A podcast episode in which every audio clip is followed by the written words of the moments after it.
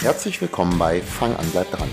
In diesem Podcast möchte ich dir Fitness und einen gesunden Lifestyle auf einfache und leicht verständliche Art und Weise nahebringen.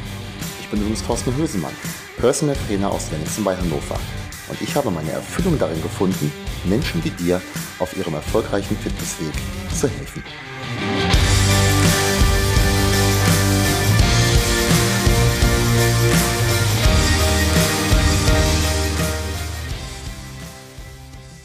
Hallo, hier ist wieder Thorsten und ich freue mich ungemein, dass du wieder eingeschaltet hast.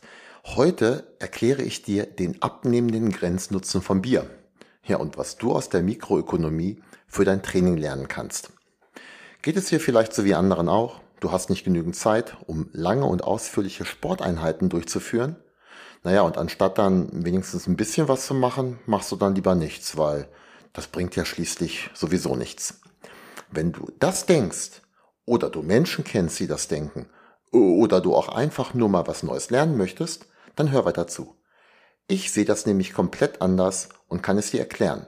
Und zwar mit dem Prinzip des abnehmenden Grenznutzens. Wir spulen jetzt mal so ein kleines bisschen zurück. Damals Grundstudium, Mikroökonomik. Mein Studium, das ist sehr lange her. Ich habe damals im Wintersemester 1997 begonnen. Ja, und was ich dir heute erzähle, das lag im Grundstudium falls du zu einem jüngeren Semester als ich gehörst. Bei uns war das damals so, wir hatten erst das Grundstudium, das ist also etwa vergleichbar mit dem Bachelor, und dann schloss das Hauptstudium an. Ich habe mit einem Diplom abgeschlossen. Das ist so etwa vergleichbar mit dem Master heute. Wobei ich ganz ehrlich zugeben muss, Master, das klingt irgendwie schon cooler als Diplom. Naja, egal. Wir reden also von Vorlesungen, die so etwa 1999 stattgefunden haben.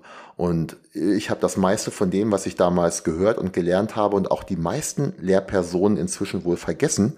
An diese Vorlesungen der Mikroökonomik erinnere ich mich aber recht gut zurück.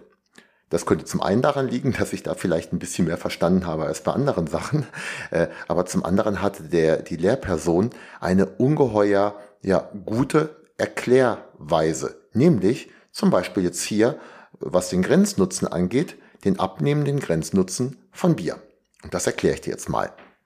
Da sprechen wir nämlich heute von. Der abnehmende Grenznutzen wird mit dem ersten Gossenschen Gesetz folgendermaßen beschrieben. Die Größe eines und desselben Genusses nimmt, wenn wir mit der Bereitung des Genusses ununterbrochen fortfahren, fortwährend ab, bis zuletzt Sättigung eintritt. Ich habe mir mal überlegt, wie ich dir das besser erklären kann. Stell dir mal vor, es ist Sommer und es ist sehr heiß. Du hast in der Sonne gearbeitet oder Sport gemacht und du hast Durst. Falls du gerne Bier trinkst, ist die Wahrscheinlichkeit groß, dass du jetzt eine Menge für ein schönes, kühles, frisch gezapftes Bier geben würdest. Ein Traum. Falls du dir so wie ich nichts aus Bier machst, ich glaube, du verstehst das Beispiel trotzdem. Oder stell dir was anderes vor. Ein Stück Kuchen oder was auch immer. Passt jetzt nicht zu der Sonne und so weiter, aber ich glaube, du weißt, was ich meine. Wenn du wirklich lange in der Sonne warst, wir kommen jetzt wieder zurück zu dem Biertrinker, der gerne Bier mag. Wenn du also lange in der Sonne warst und du zudem wirklich gerne Bier trinkst, dann könnte es sein, dass, nachdem du dieses erste Bier inhaliert hast, du durchaus noch Lust auf ein zweites kühles Bier hast. Das würdest du jetzt noch immer ziemlich abfeiern, wenn du so eins bekommen könntest. Es ist dir aber nicht mehr ganz so wichtig wie das erste.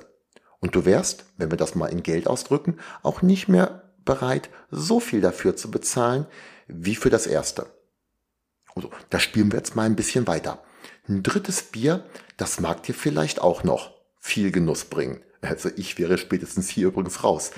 Hm, aber wiederum weniger als das zweite.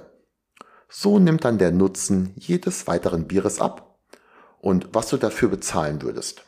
Ja, und das dreizehnte Bier, das liefert dir dann vielleicht noch einen recht geringen Grenznutzen, also nur eine kleine Verbesserung des Zustandes, den du nach dem zwölften Bier gehabt hast.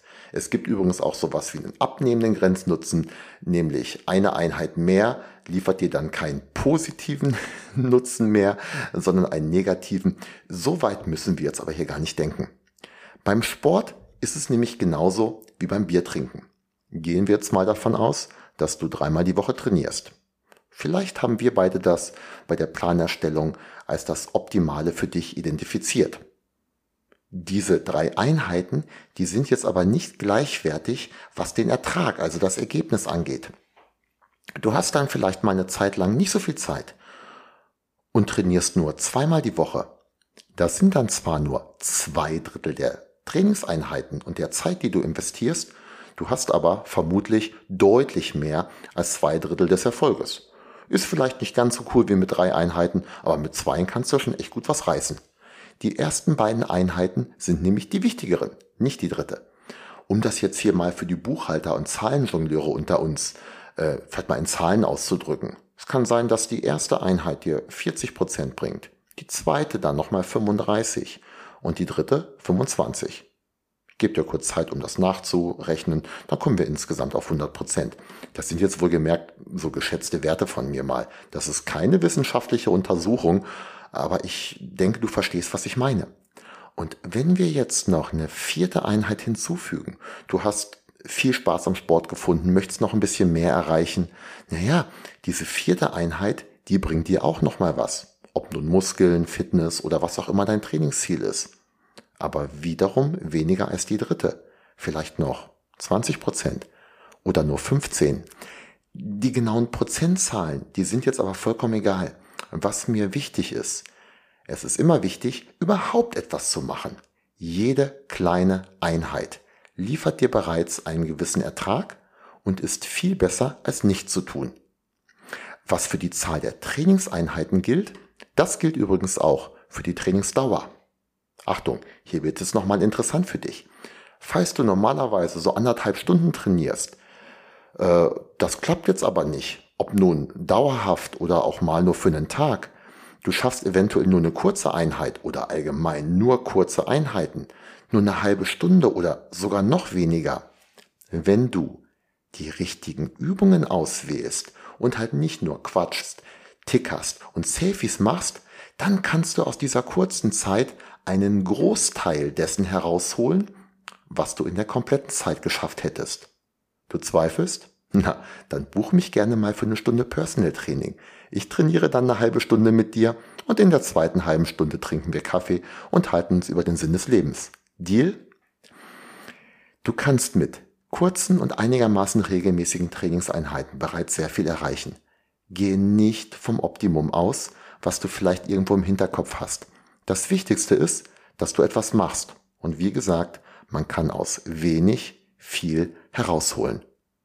Wenn du Interesse daran hast, dann melde dich gerne. Ich optimiere mit dir gemeinsam deinen Zeiteinsatz und wir holen gemeinsam das Beste für dich dabei heraus.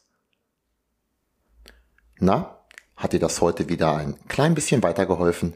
Falls ja, war das nur ein kleiner Vorgeschmack auf mehr. Ich freue mich sehr, wenn du die Tipps aus meinen Beiträgen umsetzt und vorankommst. Wenn du aber mehr möchtest, dann melde dich gerne und ich erkläre dir, wie ich dich bei der Erreichung deiner Ziele unterstützen kann. Meine Kontaktdaten findest du auf deistertraining.de. Ich freue mich von dir zu hören.